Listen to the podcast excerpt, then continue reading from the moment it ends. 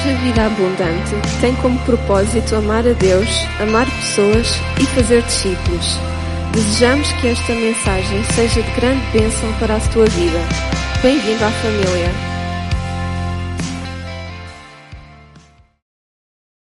Vou convidar os irmãos a abrir a palavra de Deus em Mateus, no Evangelho de São Mateus, capítulo 16.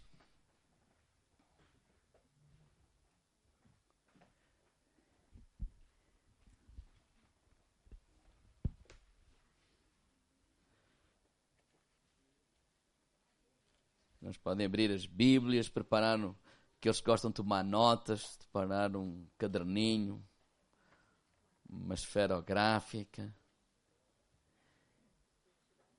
Sabem que eu vou ler esta primeira passagem, vou ler muitas outras, mas não vamos abrir, está bem? Por uma questão de tempo. Essa é a nossa estratégia para domingo, está bem?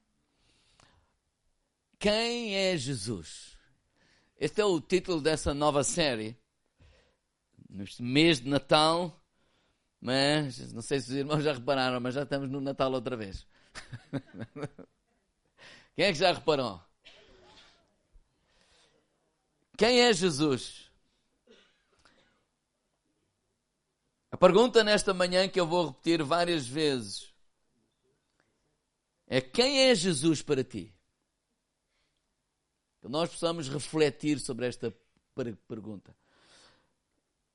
Jesus, a certa altura, chamou os seus discípulos, e aqui em Mateus capítulo 16, versículo 13, disse assim: E chegando Jesus às partes de Cesareia de Filipe, interrogou os seus discípulos, dizendo: Quem dizem os homens ser o filho do homem? E eles disseram: uns João Batista, outros Elias outro Jeremias, ou um dos profetas. Disse Jesus: E vós, quem dizeis que eu sou? Simão Pedro, respondendo, disse: Tu és o Cristo, o Filho do Deus vivo. E Jesus respondendo, disse-lhes: disse-lhe: Bem-aventurado és tu, Simão Barjonas, porque tu não revelou a carne e o sangue, mas meu Pai que está nos céus. Deus, obrigado, Senhor, pela tua, pela, pela tua presença aqui neste lugar. Senhor, nós amamos a tua palavra, nós te pedimos que tu nos reveles, que tu nos fales não apenas no, no, no, ao nosso intelecto, mas eu oro que haja revelação de Ti no nosso interior, no nosso espírito, de quem verdadeiramente Jesus é. Em nome de Jesus. Quando falamos o nome de Jesus, A minha pergunta é: o que é que vem à tua mente? Vocês lembram-se, há 15 dias atrás, quando eu falava sobre rótulos? Qual é o rótulo que tu colocas em Jesus? O que é que de repente vem assim à cabeça? Ou ao teu coração? O que é que Jesus significa para ti?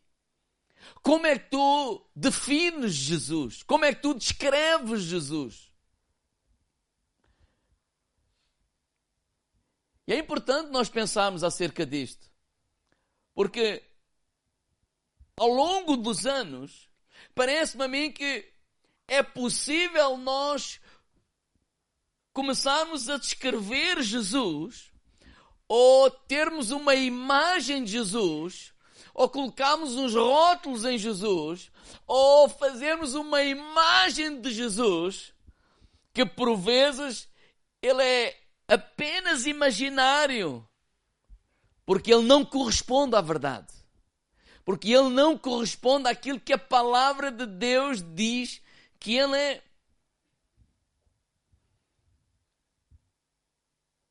Para algumas pessoas, Jesus é como se fosse um criado.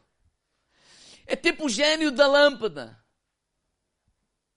É tipo um pneu suplente que eu só uso quando preciso. Ou então eu só me lembro dele quando eu, quando eu tenho necessidades. E por que é que eu estou a dizer isto? Porque eles vivem vidas como se Jesus não existisse. Ou então parece que ele é assim, tipo um criado. Bem, bem, bem educado. Mas ele é o nosso criado. O Senhor cura-me, o Senhor ajuda-me, o Senhor isto, o Senhor aquilo. E pensamos em oração como que pedir coisas. E a pergunta que eu faço é: quem é Jesus para ti? Como é que o mundo definiu Jesus? Quando eu olho para esta passagem aqui no capítulo 16, não é? E quando Jesus diz: Olha, quem dizem os homens que eu sou? Olha, o que é que o mundo diz que eu sou? E eles disseram assim, versículo 14: Olha, um João Batista, outros Elias, outros Jeremias, outros profetas, ou um dos profetas, por outras palavras, olha, nós não sabemos quem é Jesus. No fundo foi o que eles disseram. Sim ou não? Talvez Elias, talvez Jeremias, talvez os profetas, talvez. Ou seja, não sabemos. O mundo aí fora não sabe quem é Jesus. Alguns têm uma imagem de um Jesus histórico. Ah, eu acredito muito em Deus. Mas a pergunta para nós é: quem é Jesus para ti? Porque ao conversar com alguns crentes, me dá a, a impressão que para alguns Jesus é o domingo.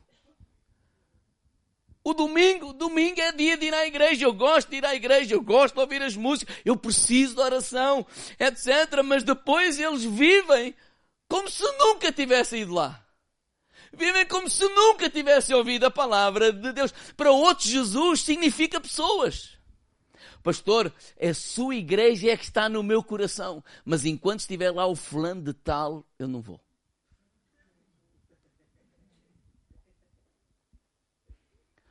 Ou então, coisa, enquanto o pastor estiver, eu estou, mas se o pastor for embora, eu também vou. Jesus significa o quê? Pessoas. Para outros, Jesus significa ele é o meu amigo. Não, ele é o meu amigo. E glória a Deus por isso. Mas eu acredito que Judas também era amigo de Jesus. Até que alguém lhe ofereceu mais. Ou seja, é uma questão de preferência e não de convicção. É preferível estar com Jesus. Mas quando lhe deram 30 moedas de prata, é preferível trair Jesus. O povo de Israel também estava por, com, com Moisés por preferência. Porque sempre que eles tinham dificuldades, é preferível voltar para o Egito. O que é que Jesus significa para ti? É uma questão de convicção ou é uma questão de preferência? Depende da fase da vida que nós estamos a viver. Para outros, Jesus é aquele que supra as minhas necessidades. É como aqueles que, diz lá em João 6, que andavam só atrás de Jesus, atrás do pão e do peixe. E há um tempo que isso é normal. Para eles, Jesus significava pão e peixe. Porque Ele multiplica o pão. Ele nos ajuda, Ele nos abençoa. Então, o que é que Jesus significa? Pão e peixe. Para outros significa, Ele é aquele que me cura. Ele é aquele que sara.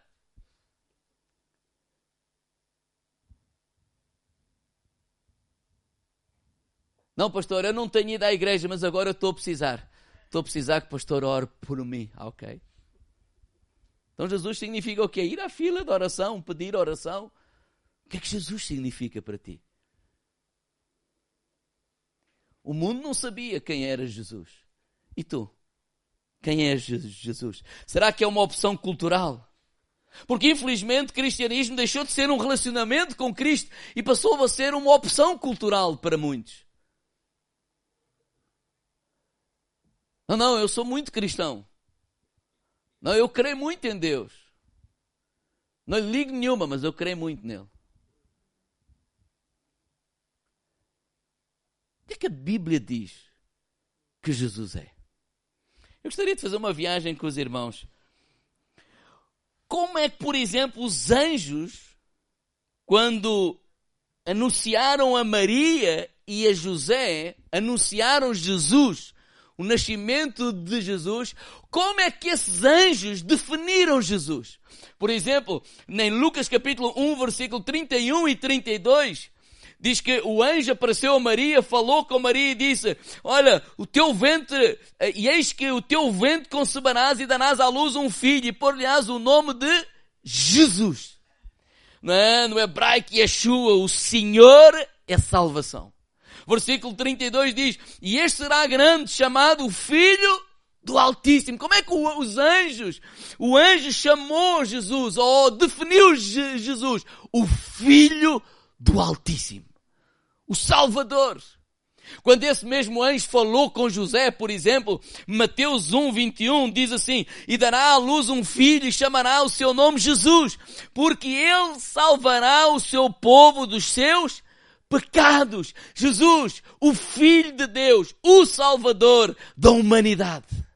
Ou seja, quando, quando Deus deu o nome a Jesus, Ele já estava revelado o plano de Deus para a nossa vida. Salvador, porque vem perdoar os nossos pecados.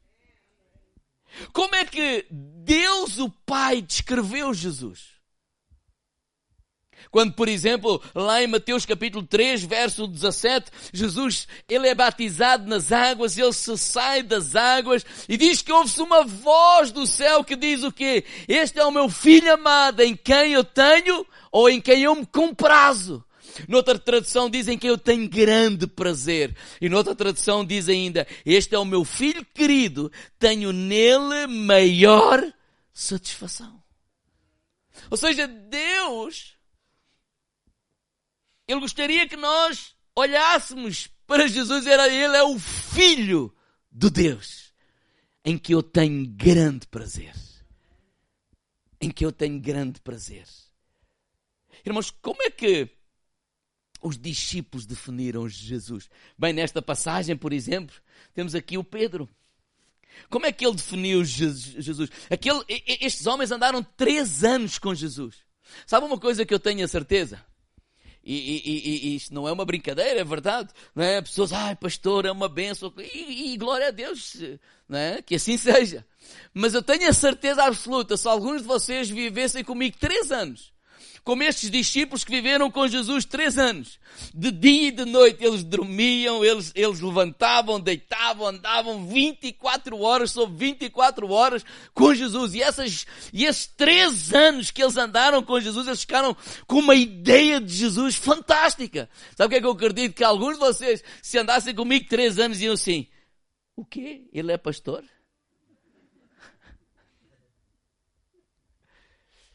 Mas com Jesus não foi assim. Tanto que Pedro disse assim: Tu és o Cristo, o Filho do Deus vivo.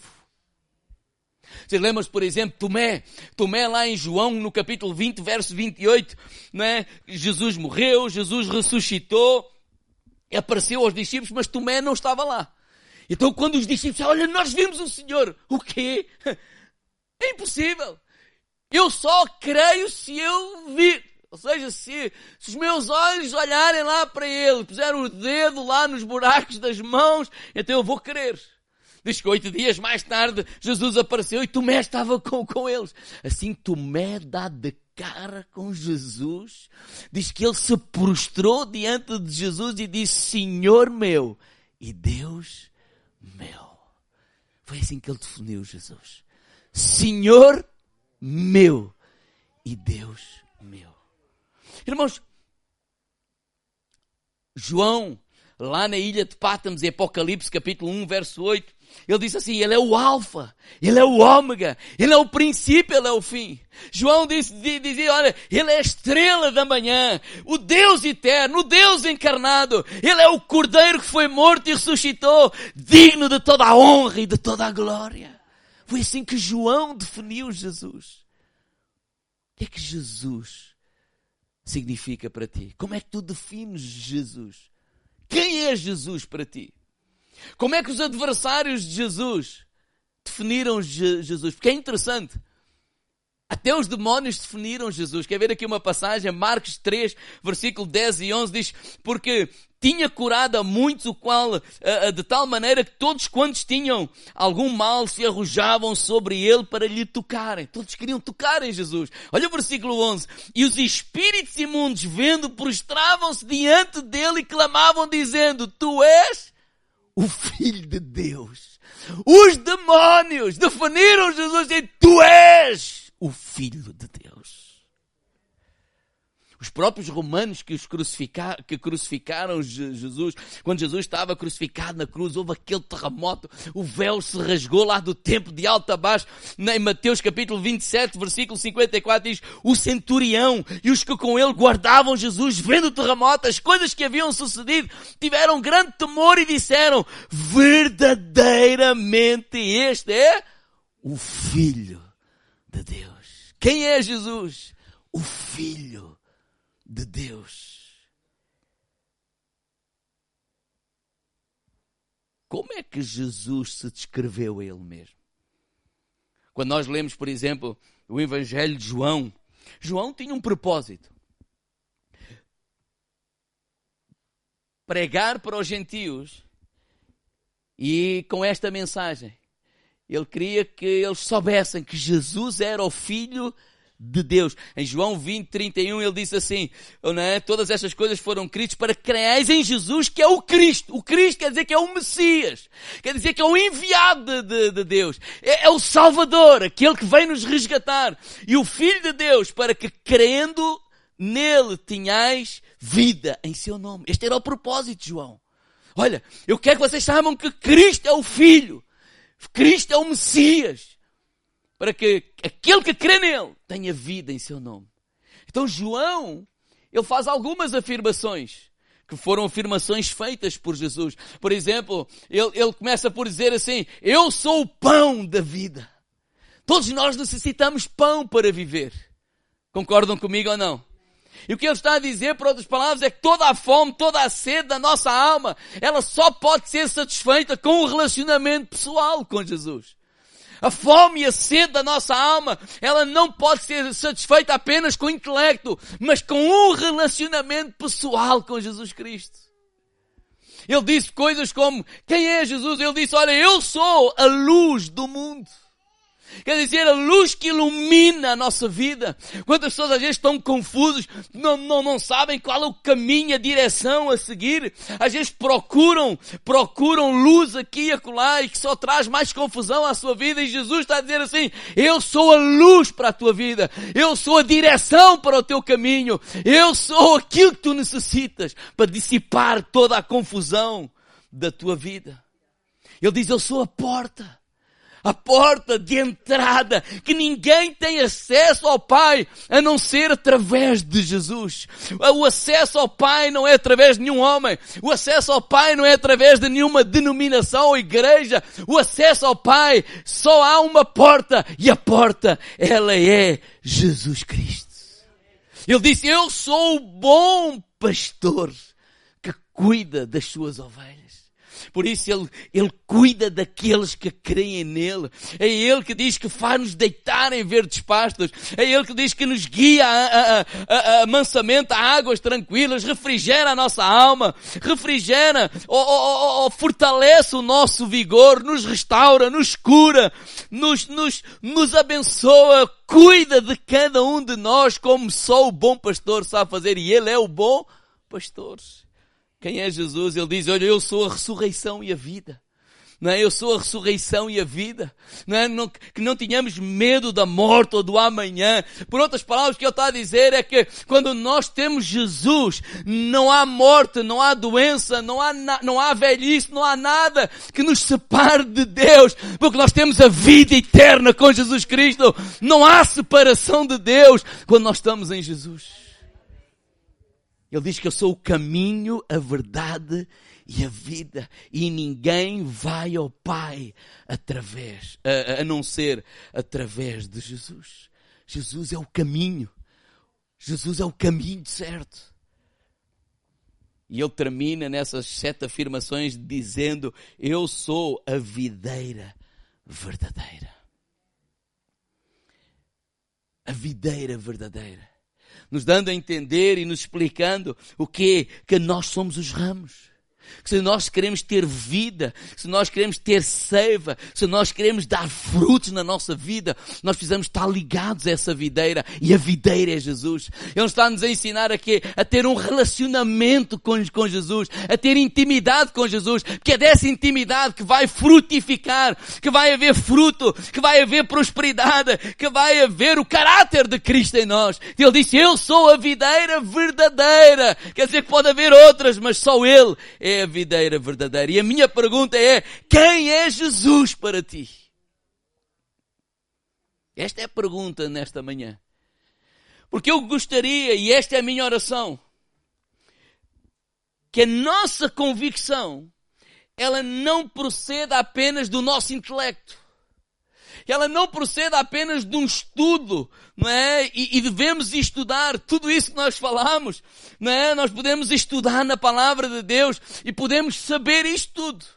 Jesus é o caminho, a verdade e a vida. Jesus é o pão da vida. Jesus é a luz. Jesus é a ressurreição. Jesus é o Filho de, de Deus. Nós podemos saber isso tudo com o nosso intelecto.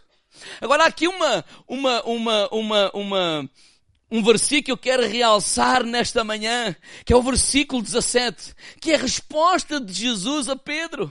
Porque eu percebo que Pedro, esta resposta, segundo Jesus, não tem a ver com o intelecto. Ele diz assim no versículo 17, Jesus respondeu e disse, bem-aventurado és tu, Simão Barjonas, porque tu não revelou a carne e o sangue, mas o meu Pai que está nos céus. Ou seja, esta, esta convicção de Pedro, ela, ela, ela vem não do intelecto, mas de uma revelação. De uma revelação de, de, de Deus. É isso que eu oro. Que nós possamos ter uma revelação de Deus. Algo aqui dentro do nosso espírito. Que aconteça ou acontecer, nós sabemos que sabemos que é isso que Jesus é para a nossa vida. Esta convicção era tão forte que no dia em que o discurso de Jesus endureceu, ele estava a fazer um discurso duro, os 70 discípulos que ele tinha chamado após os 12, estavam todos a ir embora, um foi um por um, foram embora, não, não, dura este discurso, não, isso assim eu não quero, vou-me embora. E Jesus olha para os 12 e diz, olha aí vocês também querem ir, e este mesmo Pedro diz, para, para onde Senhor? Só tu tens as palavras da vida eterna. Por quê? Porque há uma revelação dentro dele de quem é Jesus. Se nós andarmos baralhados como o mundo, a saber, ah, é um profeta, é o meu amigo, é isto, é aquilo, na hora difícil, na hora do aperto, na hora do fogo, ele vai desaparecer. Porque não há convicção, há preferência. Então essa convicção vem de uma revelação profunda de quem é Jesus. Eu não sei qual é a tua convicção, eu não sei qual é a tua revelação, mas eu vou partilhar para terminar quem é Jesus para, para mim? Entre todas as outras coisas que nós partilhamos nesta manhã, que faz parte do nosso intelecto, para mim Jesus é o meu Senhor. Ele é o meu Senhor. Ele não é apenas o meu Salvador. Ele é o meu Senhor. E quando digo meu Senhor, porque aquilo que eu entendo, ou que eu entendi, que eu entendo é que no dia que entreguei a minha vida a Jesus, eu entreguei, eu lhe dei. Quer dizer que a vida não é mais minha, ela pertence a Ele. Quer dizer que eu não vou mais viver para mim mesmo, mas viver para Ele. Significa que Ele é a autoridade final da minha vida. Significa que a Bíblia é o ponto final. O que a Bíblia diz, então, está dito. Porque Ele é o Senhor da minha vida. Marcos capítulo 4, 8, versículo 34 diz assim, chamando-se a multidão com os seus discípulos, disse, se alguém quiser vir após mim, negue-se a si mesmo, toma sua cruz e siga-me. Tomar a cruz não é uma enfermidade. Tomar a cruz não é uma doença. Tomar a cruz não é uma dificuldade financeira. Tomar a cruz não é, sei lá, a sogra ou este ou aquele. Não. Só para vocês brincarem um bocadinho. Rirem. É, faz lembrar aquela história daquela aquela irmã chegou a casa e estava a servir o marido um domingo, toda, toda bem disposta a cantarolar. Olha, o que é que tu queres, meu amor? Ah, eu quero isso e tal. E ele todo fanfarrão e tal, dizer, ah, isto hoje o pastor pregou e como deve ser assim. Então o que, que, o que é que o pastor pregou? O pastor pregou que devemos levar a nossa cruz com alegria. não, não é o marido a nossa cruz. Irmãos, quando a Bíblia fala sobre a cruz, a cruz era a forma do Império Romano executar os criminosos. Irmãos, era mais ou menos, né? hoje seria mais ou menos, por exemplo, a cadeira elétrica que há em alguns países. É a parte final. Ou seja, só carregava a cruz o criminoso que ele ia ser morto nessa mesma cruz. E carregar a cruz é assumir essa mentalidade de morte para nós mesmos. Carregar a cruz é assumir essa mentalidade de morte para o nosso ego. É assumir essa mentalidade de morte para a nossa carne. É assumir essa mentalidade de morte para a nossa vontade. Dizer, Deus, Senhor, eu não mando, tu mandas. Oh, irmãos, eu estou falando de mim, não estou falando de, vo de vocês. Porque isso para mim significa o okay, quê? Eu não tenho mais acho. Ah, eu acho, ah, eu penso, ah, eu... Não. Agora, quando dizer Deus, Ele é o meu Senhor. Isso significa que não é que eu me submeto a Ele. Porque esta atitude, esta, esta palavra submissão, tem esta carga, por exemplo, de dois exércitos estão, a, estão, a, estão em guerra e um, um, um, um, um, um, um submete ao outro por causa que da força. Então ele, ele, ele está submetido, que remédio? Não. Eu quando falo que ele é o meu Senhor, não é submeter-me a Ele, mas abraçar a vontade dEle para mim. Foi o que Jesus fez. Não se faça a minha vontade, mas a tua vontade. Ou seja, eu uso a minha vontade para fazer a tua vontade. Eu uso a minha vontade. O livre-arbítrio que tu me deste para quê? Para me submeter, para abraçar aquilo que é a tua vontade. Porque eu creio que a tua vontade, ela é boa, ela é agradável para a minha vida. Ele é o meu Senhor.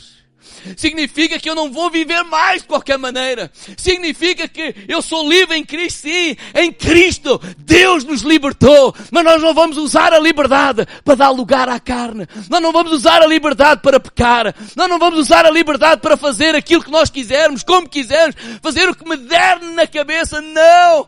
Há alguém que eu amo, que eu me entreguei, que eu creio, que eu confio. A morte não me vai separar do amor de Deus. Deus. A doença não vai me separar do amor de Deus. As dificuldades financeiras não vai separar do amor de Deus. Uma guerra não me vai separar do amor de Deus. Como o apóstolo Paulo disse, nada me separará do amor de Deus que está em Cristo Jesus.